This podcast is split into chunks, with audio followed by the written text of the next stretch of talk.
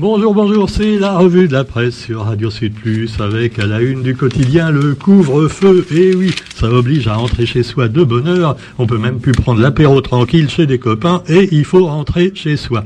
Les restaurants également sont pas trop contents. Ils font le dos rond, nous dit-on. Le dos rond, mais en restant assis, parce que rappelons qu'il n'est pas question de manger et même de boire debout. Petit quand même euh, événement rassurant concernant les trains en métropole. Si vous allez en métropole, eh bien sachez que dans les trains, le ministre avait dit pas question de manger ni de boire dans les trains.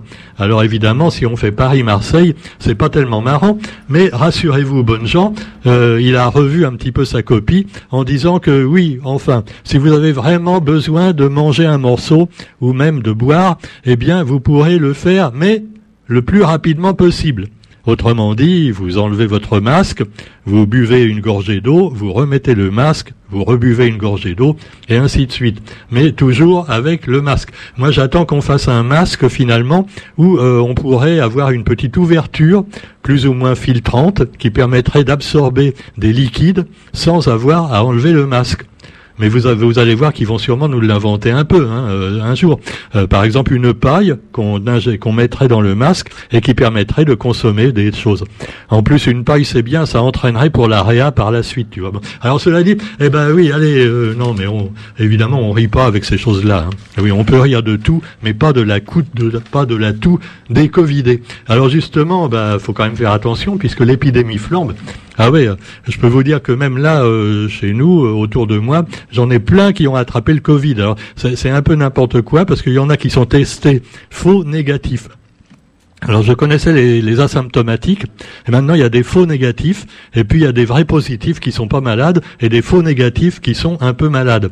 Euh, bon, euh, alors évidemment, bon, c'est pour notre bien tout ça, il faut faire des tests, et comme ça, ça permet de faire monter un petit peu le Covid dans les sondages, même si, euh, on le sait, eh ben, le nouveau variant, paraît-il, est moins grave que l'ancien. Vous voyez, moi-même je suis enroué, là peut-être que je l'ai, faut que je me fasse tester. Quoi qu'il en soit, l'épidémie flambe, et c'est la tension sur la réanimation. Et oui, n'oublions pas que les frères Bogdanov sont morts tous les deux. Et oui, euh, presque en même temps, hein, c'était des jumeaux, et donc les frères, et, euh, donc Igor et Grishka, les pauvres, ils ont attrapé le Covid et ils sont morts des suites du Covid. Ils n'étaient pas vaccinés, on vous dit. Et oui, et il paraît, selon certains, qu'ils avaient même pas de comorbidité. Donc tout ça fait peur. Et donc euh, les patients, euh, il y a eu 10 patients décédés à la Réunion en 7 jours, dont 8 n'étaient pas vaccinés.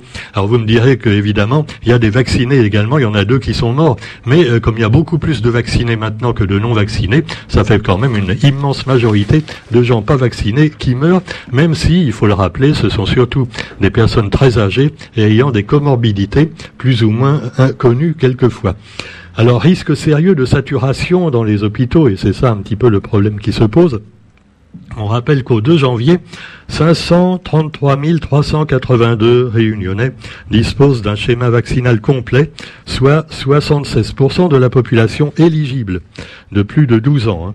Et puis bah, 274 000 personnes éligibles à la troisième dose ne l'ont toujours pas faite. Et alors la troisième dose, si vous la faites pas, eh ben vous attrapez le Covid.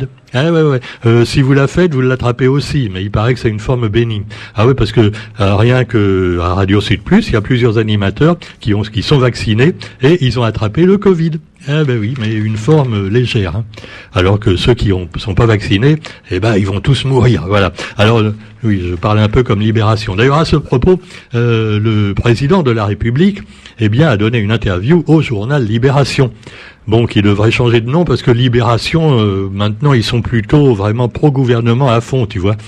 Le nouveau patron de Libération, euh, c'est un des milliardaires évidemment qui dirige à peu près tous les journaux de France, et euh, bah, il se met plutôt du bon côté, voilà, hein, du côté du, du manche. Hein. Alors cela dit, euh, bah, vous avez donc le président de la République qui a dit à Libération, je ferai tout ce qui est en mon pouvoir pour emmerder les non vaccinés. Ah oui, il l'a dit comme ça. Euh, tu me diras que les non-vaccinés, ils l'emmerdent aussi un petit peu, certainement. Mais enfin, quoi qu'il en soit, eh bien, qu'est-ce qu'il va trouver encore pour embêter les gens qui ne font pas leur troisième dose ou qui n'ont pas fait de dose du tout? Alors déjà, euh, ils peuvent plus aller au restaurant, euh, ils peuvent plus aller au cinéma, ni en médiathèque. Euh, peut-être qu'il va trouver un moyen de leur interdire les supermarchés. oui, non, mais ça non, parce que les supermarchés, ils seraient pas d'accord. Hein. Faut faire marcher le commerce, surtout le gros commerce. Vous avez remarqué que c'est plutôt les petits commerces qui sont embêtés, hein, plutôt que les gros par cette crise du Covid. Bon, quoi qu'il en soit, eh ben, je vous parlais des restrictions sanitaires. Les restaurants et les bars, à la suite du couvre-feu imposé, eh bien, on appelle à l'État pour changer finalement peut-être euh, bah, la, jauge. et puis, euh, l'aide est insuffisante et inadaptée, disent-ils. C'est également la soupe à la grimace chez les agents de voyage, même si finalement ils s'en sortent pas mal, puisqu'ils seront remboursés de toutes les pertes qu'ils ont pu subir, ne pouvant plus travailler, ou alors, ou alors en télétravail. Eh oui, le télétravail qui est mis à l'honneur, mais euh, dont les patrons également euh, restent, pour lequel les patrons restent dubitatifs. Alors vous avez donc euh, la soupe à la grimace chez les restaurateurs et les entreprises en général, les petites et moyennes entreprises, mais vous avez aussi eh bien le passe vaccinal et les libertés individuelles. Et là, une nouvelle association vient de se monter à la Réunion qui s'appelle la Fédération Résistance Civique, la FRC. Et la Fédération Résistance Civique monte au créneau. Dans le contexte tendu du vote du pass vaccinal, cette nouvelle fédération veut inciter les réunionnais à s'opposer plus fermement aux décisions du gouvernement. On voit qu'on a fait cuire la grenouille à petit feu en interdisant des petits trucs et puis de plus en plus de choses. Et puis que maintenant, ben, on nous fait, ils nous font mettre debout, euh, non pas debout, assis pour manger, pas debout pour boire, euh, bon, euh, et à genoux, pourquoi pas. Alors cela dit, une résistance qui s'appuie sur le respect des libertés individuelles et qui est organisée par cette fédération qui veut regrouper tous ceux qui sont anti pass et anti-vax. Alors anti-vax, on n'est pas forcément anti-vax d'ailleurs, hein, parce qu'évidemment il y a l'exagération des pros Vax qui disent oui, c'est tous des illuminés qui croient euh, justement euh, qu'il y a des un grand groupe mondial qui veut changer toute la planète et faire un homme nouveau avec des puces électroniques dedans. Hein. bon, c'est des gens qui croient que la Terre est plate, qui croient aux extraterrestres. Hein, oui, oui. Puis évidemment, bon, toujours des anarchistes. En fait, c'est pas ça du tout quand on voit un petit peu les gens autour de nous. Et puis il y en a qui ont gros cœur, comme dit le créole. Ce sont ceux qui se sont fait vacciner euh, bien honnêtement, euh, comme il fallait, et qui sont aussi emmerdés que les autres. eh ben oui. Alors, la fédération Résistance Civique monte au créneau et euh, à 14 h au bar à choix, elle invite les Réunionnais donc à venir pour manifester. Alors, alors le vaccin, pour l'instant, le faut dire que le passe vaccinal n'est pas encore à l'ordre du jour euh, pour, pour les entreprises, puisque les entreprises, le MEDEF entre autres, n'en veut pas. Hein, euh, voilà, c'est inapplicable. Par contre, euh, ça va être le cas toujours pour aller au cinéma, au théâtre et, autres. Il y aura plus moyen de se fournir seulement un passe sanitaire. Il faudra maintenant non pas le bâton dans le nez, mais l'aiguille dans le bras. Eh ben oui. Alors cela dit, à la Réunion, ce n'est pas à l'ordre du jour. C'est David Lorion qui le dit. On peut pas l'accuser d'être un, un illuminé, euh, hein, non, du tout. Et l'avis de Lorion qui dit un passe vaccinal est inapplicable en Outre-mer. Et pourquoi? Eh bien, il dit car le taux de vaccination est bien trop faible. Alors ça, ça m'interpelle, tu vois. Ça veut dire que si tu ne respectes pas les mesures gouvernementales et que tu ne te fais pas vacciner, eh ben, tu peux pas être emmerdé après avec un passe vaccinal. Ouais, ouais. Alors que ceux qui ont bien écouté le gouvernement depuis le début, eh ben finalement on leur impose tout, voilà. Et les derniers réfractaires, ils sont encore 5 millions en France, 5 millions de trop. Et donc, euh, il faut les éradiquer hein, d'une manière ou d'une autre. Ah oui, c'est le président de la République qui l'a dit. Hein, il les emmerdera jusqu'au bout. Alors, le passe vaccinal, d'ailleurs, les contours sont encore très flous. Mais enfin, de toute façon, euh, attendons un peu. Le monde est flou, le monde est fou.